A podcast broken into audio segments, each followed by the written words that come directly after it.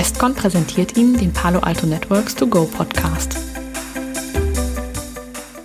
Hallo und herzlich willkommen zu unserem Podcast Palo Alto Networks To Go. Mein Name ist Milica Miljanic oder kurz gesagt einfach Milli und ich bin bei der Westcon Comstore im Services-Vertrieb tätig.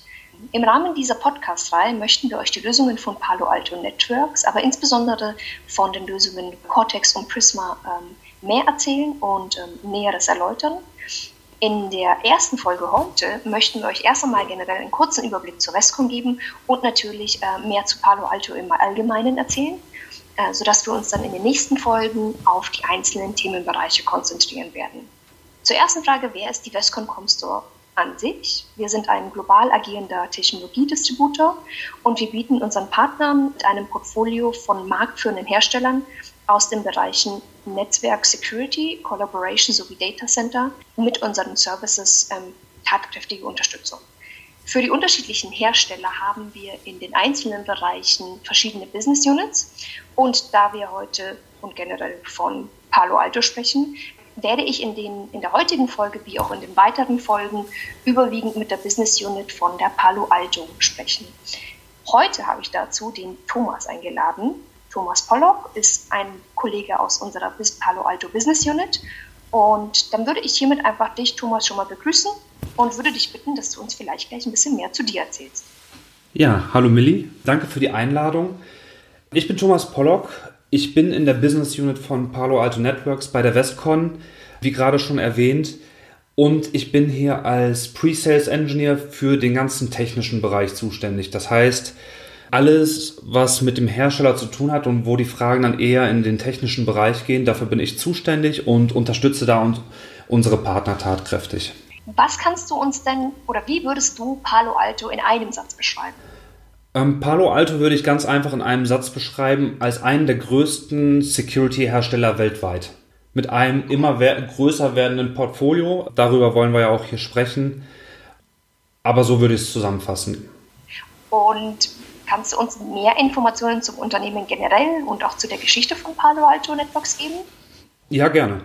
Palo Alto wurde von äh, Nir Suk gegründet. Ähm, das ist ein Entwickler, der auch eine Vergangenheit äh, bei Checkpoint hat und der unter anderem auch an ScreenOS mit beteiligt war, ähm, der irgendwann einfach mehr Potenzial gesehen hat, was man mit Firewalls vorwiegend machen kann und seine Vision leider bei seinem damaligen Arbeitgeber nicht so ganz umsetzen konnte und daher hat er sich dann dazu entschlossen, Palo Alto Networks zu gründen und hat dann auch kurze Zeit später die Next Generation Firewall auf den Markt gebracht und damit den Firewall-Markt revolutioniert. Also am Anfang stand es, fing das Ganze sozusagen mit den Next Generation Firewalls an. Die standen im, im Mittelpunkt sozusagen. Kannst du uns denn sagen, warum überhaupt dieser, wo dieser Begriff Next Generation Firewall herkommt und wie sich das Portfolio mittlerweile weiterentwickelt hat? Ja, also der Begriff Next Generation Firewall kam einfach daher, dass ähm, der Grundgedanke dahinter war, dass die Firewalls doch deutlich mehr machen könnten, als es zu dem damaligen Zeitpunkt der Fall war. Ähm, früher haben sich die Firewalls sehr stark auf äh, Port und IP Basis bezogen und haben quasi anhand dieser Information Entscheidungen getroffen, ob ein bestimmter Datenstrom erlaubt werden soll oder nicht. Und äh, Nirsuk hat sich da einfach gedacht, dass es da auch andere Möglichkeiten geben muss. Denn nicht immer kann ich anhand dieser Information erkennen, ob ich den Datenstrom wirklich zulassen möchte. Und daher hat er dann die Next Generation Firewall gegründet oder entwickelt, die dann in der Lage war, auch Applikationen zu erkennen oder auch zu sehen, welcher Benutzer sich hinter diesem Traffic verbirgt. Und das war quasi so das erste Produkt, das Palo Alto dann wirklich auf den Markt gebracht hat. Aber wie du schon richtig gesagt hast, hat sich das Portfolio mittlerweile deutlich weiterentwickelt. Mittlerweile ist es so, dass sich der Hersteller da in drei verschiedene Säulen aufteilt. Ähm, das eine ist quasi die Säule Secure the Enterprise, ähm, wo unter anderem zum Beispiel die Firewall zu finden ist. Dann haben wir den Bereich Secure the Cloud und wir haben den Bereich Secure the Future. Okay, verstehe. Und was umfasst denn jetzt den ersten Bereich, Secure the Enterprise genau? Also im Secure the Enterprise Bereich haben wir quasi alles, was in meinem lokalen Netzwerk an Geräten so zu finden ist. Das heißt, da haben wir natürlich ähm, die Next Generation Firewall. Wir haben aber auch das zentrale Management mit der Panorama Oder auch die Wildfire ähm, kann damit äh, mitgesehen werden, die dann quasi ein Sandboxing anbietet, um unbekannte Daten in äh, bekannte Daten umzuwandeln. Okay, danke. Und für den Bereich Security Cloud, welche Technologien kommen da vor? Ja, das ist halt auch ein, äh, ein weiterer neuer wichtiger Bereich von Palo Alto Networks. Und zwar haben wir hier verschiedene Produkte mittlerweile schon. Wir haben zum einen das Produkt Prisma Access. Wenn man es ganz vereinfacht sagen möchte, ist Prisma Access eigentlich eine Next Generation Firewall, die ich aber nicht bei mir im Unternehmen stehen habe, sondern die Palo Alto Networks mir in der Cloud bereitstellt. Das heißt, damit bin ich in der Lage, meinen Usern, die zum Beispiel im Homeoffice sitzen oder Zweigstellen, wo es sich vielleicht nicht lohnt, eine komplette Firewall hinzustellen, ähm, die kann ich mit diesem Service verbinden und kann den gleichen Schutz gewährleisten, als wenn ich da eine große Firewall von Palo Alto stehen hätte. Der große Vorteil dabei ist natürlich, dass dieses System immer skaliert ähm, da hier natürlich dann Palo Alto Networks in der Pflicht ist, dafür zu sorgen, dass das System auch immer ab, ab ist, dass ich immer Verfügbarkeit habe und dass es natürlich auch dem Traffic-Aufkommen gerecht wird. Ein anderes Produkt aus der Secure Cloud-Reihe ist äh, Prisma SaaS. Prisma SaaS ist ein Produkt, mit dem ich in der Lage bin, zu überprüfen, was für Daten ich in meinen SaaS-Applikationen liegen habe, ähm, sei es Office 365, sei es irgendwie OneDrive, Google Drive oder wie die ganzen SaaS-Applikationen auch heißen. Hier kann ich einfach prüfen, welche Daten liegen da und mit wem werden diese Daten geteilt. Weil gerade in diesen Umgebungen bin ich in der Verantwortung, für die Sicherheit der Daten aufzukommen. Das heißt, es ist meine Verantwortung zu prüfen, dass Daten nur mit Leuten geteilt werden, die auch auf diese Daten zugreifen sollen. Und äh, nicht, dass irgendwelche Informationen in Hände Dritter fallen, die, die nicht in deren Hände fallen dürften. Ein Beispiel sind zum Beispiel Kreditkarteninformationen. Da möchte ich natürlich nicht, dass wenn die in so einem SaaS-Storage liegen, ähm, dass die mit der ganzen Welt geteilt werden. Und dabei kann mich Prisma SaaS unterstützen, indem ich Regeln definieren kann, in welchem Fall eventuell das Sharing angepasst wird oder wo ich auch einfach Reports ziehen kann, um wirklich einen Überblick zu behalten, was für Daten da liegen und wer Zugriff auf diese Daten hat. Ähm, das letzte Produkt aus der Secure the Cloud-Reihe ist Prisma Cloud und da geht es einfach darum, dass ich einen Überblick über meine Public Cloud-Struktur bekomme. Ähm, das heißt, wenn ich jetzt zum Beispiel Systeme in Microsoft Azure, in der Google Cloud-Plattform oder auch in AWS laufen habe, ähm, dann habe ich hiermit einen recht schnellen Überblick darüber, was für Systeme ich da laufen habe.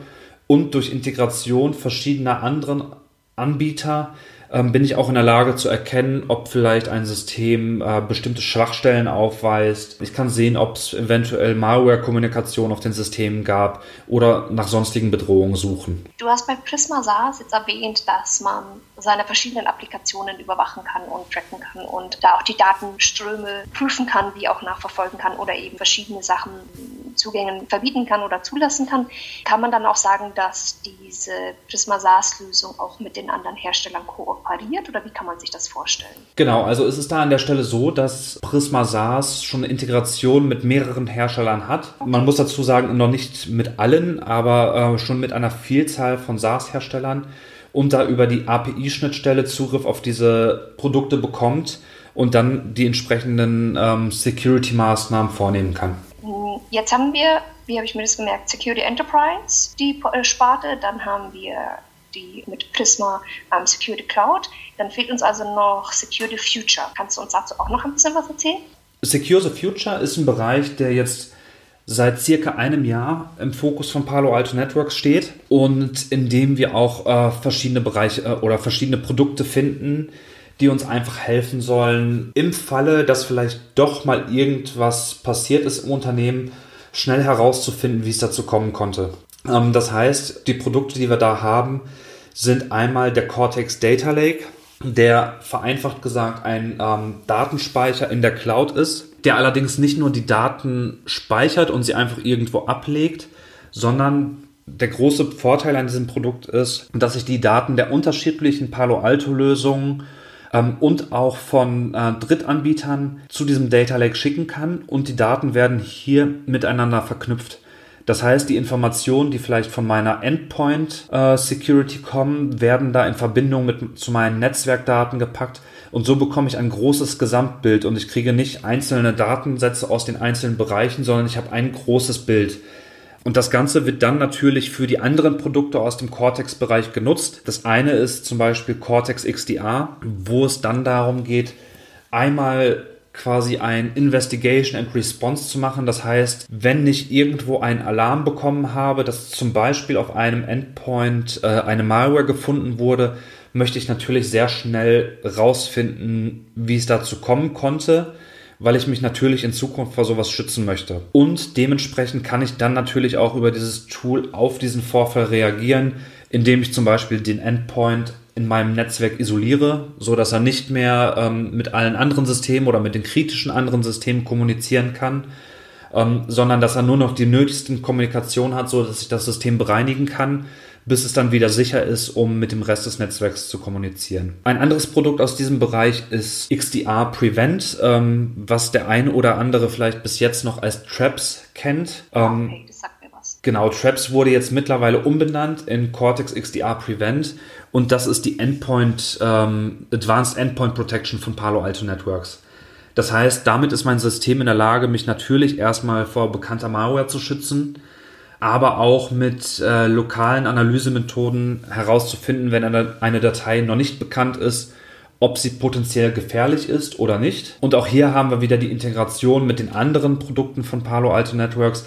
Das heißt, zum Beispiel ist das System auch in der Lage, mit Wildfire zu kommunizieren und Daten an Wildfire zur Analyse zu schicken. Und ein weiteres Produkt, das wir dann noch in diesem Bereich haben, ist Cortex XSOR. Hat sich jetzt auch gerade erst umbenannt. Ähm, hieß bis vor kurzem auch noch Demisto. Ähm, ist vielleicht auch dem einen oder anderen ein Begriff. Demisto ist ein, ähm, ein Unternehmen, das im Laufe des letzten Jahres von Palo Alto umbenannt äh, oder aufgekauft wurde und dann jetzt auch umbenannt wurde. Und da geht es dabei äh, oder darum, dass Informationen, die ich an den unterschiedlichsten Tools bekomme, ähm, dass ich darauf natürlich reagieren muss. Das heißt, ähm, sei es zum Beispiel mein Cortex XDR hat irgendeinen Alarm äh, geworfen ähm, oder vielleicht auch irgendeine andere Lösung, die ich habe. Und ähm, dann muss ich natürlich darauf reagieren. Ein großes Problem, das wir heutzutage haben, ist, dass die Anzahl der Tools, die ich habe, die Alarme generieren, relativ groß ist und dementsprechend haben die Analysten auch sehr viele Benachrichtigungen, die sie abarbeiten müssen. Und Cortex XOR kann mich da so unterstützen, indem es mir auch erlaubt, gewisse Aufgaben zu automatisieren. Das heißt, ähm, das klassische Beispiel einer Phishing-E-Mail, da würde das Tool mich dabei unterstützen, indem ich bestimmte Aufgaben in einem Playbook hinterlegen kann und das Tool würde diese Aufgaben für mich dann automatisiert abhandeln. Mhm. Ja, das wäre es eigentlich okay. soweit zu den Produkten, die wir aktuell in, in dem Secure the Future Bereich haben. Okay, dann fasse ich das Ganze nochmal zusammen. Wir haben einmal Secure the Enterprise, wo du gesagt hast, dass wir da sozusagen die den ganzen, ganzes Thema des ähm, Netz, äh, Next Generation äh, Firewallings haben, mit auch Panorama und äh, Data Center Security und Zero Trust Security. Dann haben wir den zweiten Bereich, die Security Cloud, wo ich jetzt mal so zusammengefasst das Ganze in der Cloud habe, ne, zur Verfügung, mir zur Verfügung gestellt wird, richtig? Ja. Um, ähm, und dann habe ich nochmal Security Future, wo die Themen Endpoint Protection oder Management Detection oder Network Traffic Analysis ähm, abgedeckt sind. Das heißt, ich habe eigentlich mit den Palo Alto Produkten und diesen drei Säulen, naja, so gut wie ähm, ein, also ein sehr breites Security-Portfolio oder wie würdest du es beschreiben, so als ähm, Gesamtbild? Ja, also ähm, man kann schon sagen, dass ähm, Palo Alto in dem Bereich mittlerweile sehr gut aufgestellt ist. Ähm, daher auch meine Beschreibung, wie ich Palo Alto in einem Satz beschreiben würde. Ähm, einer der größten Security-Hersteller weltweit. Und das Portfolio, denke ich, spiegelt das Ganze auch wieder. Ähm, was ich als Techniker dabei immer noch sehr schön finde, ist, ähm, dass dieses ganze Portfolio in einer, in einer Plattform angeordnet ist. Das heißt, ähm, dass ich nicht irgendwo Produkte habe, die alleine für sich stehen, sondern der Grundgedanke dahinter ist immer noch, dass die Produkte untereinander Informationen austauschen und ähm, voneinander profitieren. Das heißt zum Beispiel, wenn ich auf meinem Endpoint ähm, über Wildfire zum Beispiel eine bösartige Datei gefunden habe, dann ist auch nachher meine Firewall in der Lage, mich vor dieser Datei zu schützen. Und ähm, dieser Faden zieht sich eigentlich durch das gesamte Portfolio von Palo Alto Networks. Und äh, von daher würde ich schon sagen, ist das ähm, ist Palo Alto da sehr gut aufgestellt und ähm, es ist einfach schlüssig, was der Hersteller an der Stelle da macht. Okay, das klingt sehr spannend. Dann sage ich vielen lieben Dank, Thomas, für diese erste interessante Runde. Ich freue mich auf jeden Fall auf die bevorstehenden Folgen mit dir zusammen. Ähm, wir haben ja noch ein, zwei Folgen, die wir zusammen machen werden. Das kann ich sozusagen jetzt schon vorab ähm, ankündigen. Und wir hoffen auch, dass Sie, liebe Zuhörer, euch heute bereits einige spannende Infos mitnehmen konntet von Palo Alto Networks und freuen uns auf jeden Fall, euch in der nächsten Folge wieder als Zuhörer unseres Palo Alto Networks To Go Podcasts begrüßen zu dürfen. Tschüss und wie man heute sagen würde, bleibt gesund. Ja, auch von mir ein Dankeschön für die Aufmerksamkeit und ich freue mich auch schon auf die nächsten Folgen.